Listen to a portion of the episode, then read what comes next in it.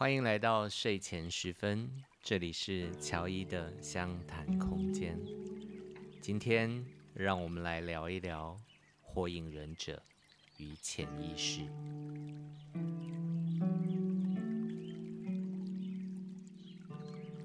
很多的朋友呢都看过一部日本的动漫啊，《火影忍者》，那可能也熟悉里面的主角漩涡鸣人。鸣人呢，在小的时候，他的父母呢，为了要封印一一头这个妖狐啊，九尾狐啊，所以呢，就借着他的身体，将那个九尾狐封印在主角漩涡鸣人的身体里面。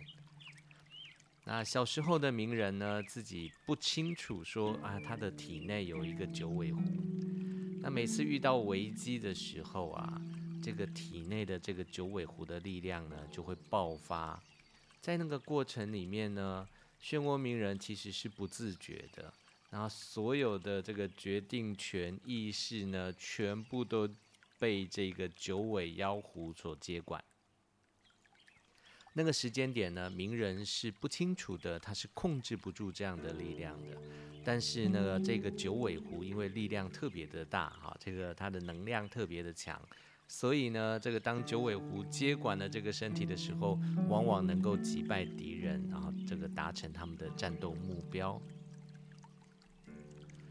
当漩涡鸣人逐渐的长大了，他开始知道说：“哎呀，我的身体里面有一个九尾妖狐啊！”所以呢，他就利用他他的这个自身的力量去降服了这个九尾啊，降服了这个妖狐，控制了这个妖狐。然后在接下来呢，需要战斗的时候呢，他就运用这个九尾的力量，让九尾呢去帮他战斗。到了成年之后呢，这个鸣人呢就去跟这个九尾啊，跟这个妖狐呢和解了。然后，所以在未来的日子里面呢，他就跟九尾是共同的战斗。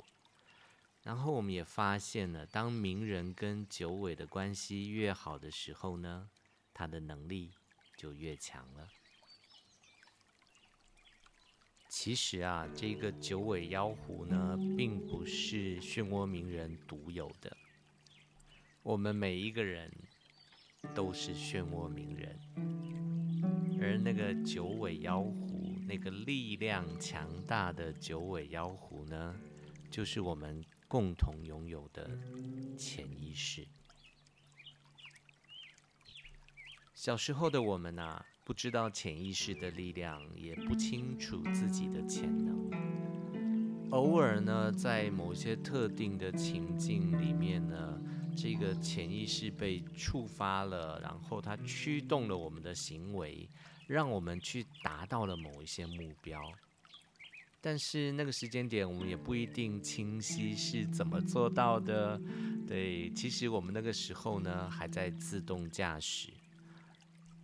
所谓的自动驾驶，可能是潜意识在那个某个特定的情境当中，它帮我们做出了某一些决定，啊，驱使着我们去采取某一些行动，而达成那个目标。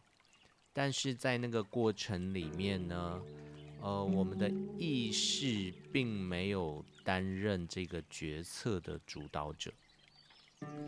或许在那个时候，主导你的是某一些冲动、某一些感受、某一些情绪，他们就直接做出了判断，然后让你采取某一些行为。大家可以想一下，这跟小时候的鸣人是不是一样的呢？啊，每次呢都是这个体内的九尾妖狐它自主性的爆发，但是鸣人是不清楚那个力量，也控制不住这个力量的。随着我们越来越成熟，我们可能也去看了一些书籍，什么秘密啊、吸引力法则啊。哎，你慢慢的会知道说，哦，原来在意识以下是有潜意识的，啊，你知道这个潜意识是有力量的。然后那个时间点，我们呢就试着去运用这个潜意识，想要试着去控制这个潜意识，想要让它自动运行，带来你所期待的一些呃愿景、一些成就、一些效果。所以你就会看到很多人在看秘密啊、吸引力法则啊，或者是到年底的时候去做一些所谓的梦想画布啊，这些动作呢，其实都还蛮像所谓的自我催眠的啊，去协助我们在这个潜意识里面去设定一个目标啊，去进行的一个设定。让生命呢，能够在不自主的过程里面，呃，自动的前往我们所想要的那个愿景，啊、让那个目标能够实现。这样的方式呢，就跟长大以后的名人，他降服了九尾，他想要控制九尾，运用九尾的力量去战斗呢，是相同的。当然啊，如果只是让这个潜意识它被设定好了，然后生命呢会呃持续的朝某一个目标去前行，也是挺好的，对吗？对。但是如果呢你更加成熟了，你可能可以做的事情呢，就不只是去控制潜意识，让它自动作战。更加成熟的我们呢，是可以跟潜意识来联合作战的，哦，不只是对潜意识做出的那样的一个设定，我们在意识的层面上呢，也要承担起自己的那个责任，OK，去做啊，去做那个当下应该要做的那些行动。举个例子来说。啊，假设有一个人，他说：“哎呀，我的期待，我的梦想就是我到今年年底的时候呢，我可以存下一百万。啊，我想要存一百万的这个现金。OK，所以呢，这时候他在这个意识跟潜意识的联合作战，应该可以怎么样去做呢？啊，他可以先去想象一下，啊，去想象那个画面。”到了年底，他手头上已经有一百万的现金了，他的感受会是怎样的？情绪、心情是怎样的？啊，那个时间点，他的行为会是如何呢？他会拿，他会跟家人怎样的互动？他在工作的过程会是如何？他在他的人际交往当中又是如何呢？去想象当时的所有的画面，啊，带着那个感受去想象当时的所有的画面，那个拿到一百万在手上的感觉，也许是非常的喜悦的、兴奋的，也许是非常有安全感的，也许是非常有骄傲跟自信的，说啊，我终于做到了。带着那个感受去想象所有的生命画面，然后将这些画面跟感受记下来，深刻的记下来。如果可以的话，每隔一段时间就回想一下这个画面。回想一下那个达成一百万存款的感受，这个是潜意识的部分。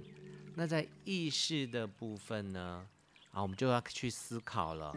啊，我现在的收入，我现在的支出，我手边能够协助我存到一百万的，还有哪一些资源是可以应用的呢？啊，所以呢，去思考这些方式、方法、资源，去找到最合适于自己的那些行动，去看到我可以采取的第一小步是什么，然后开始去尝试着行动。如果有效，继续做；如果没有效果，换个方法做。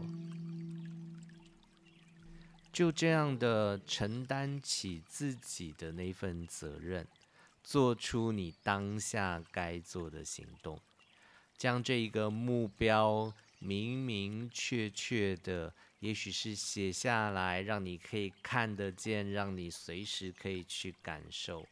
这样呢，你的潜意识也会为着那个目标同时在战斗。你跟潜意识呢就分工合作，促使你自己能够合一，让你能够发挥出最大的力量、最大的潜能。好，其实这样的一个操作呢，乔伊本身呢也有这样的一个经历啊，那是在去年的疫情期间。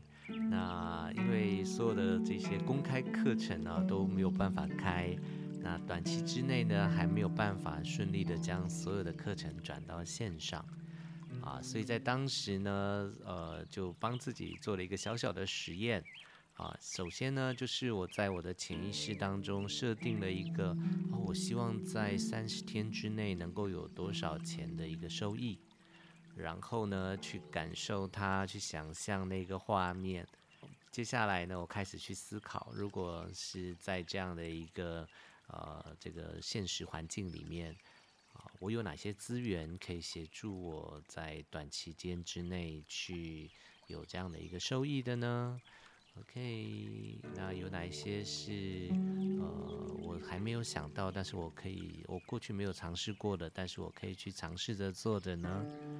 对那一次的试验里面呢，我其实设的是一个大概新台币五十万左右的一个数字，啊，在所有的课程都开不了的状态底下，我觉得这个不太可行，不太可能。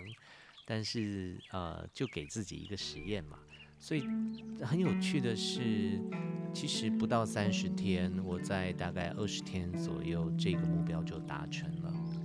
所以这就是一个潜意识跟意识联合作战的一个例子啊。对，你可以看到他们在分工，然后他们各自在在运作着，然后能够让我们的目标很好的达成。好的，那我们今天的分享到这边要告一段落了，感谢各位的收听。如果你喜欢我们的节目的话，欢迎你的订阅，然后如果有任何的意见，好，欢迎您的评论。好的，那我们下次再见。Thank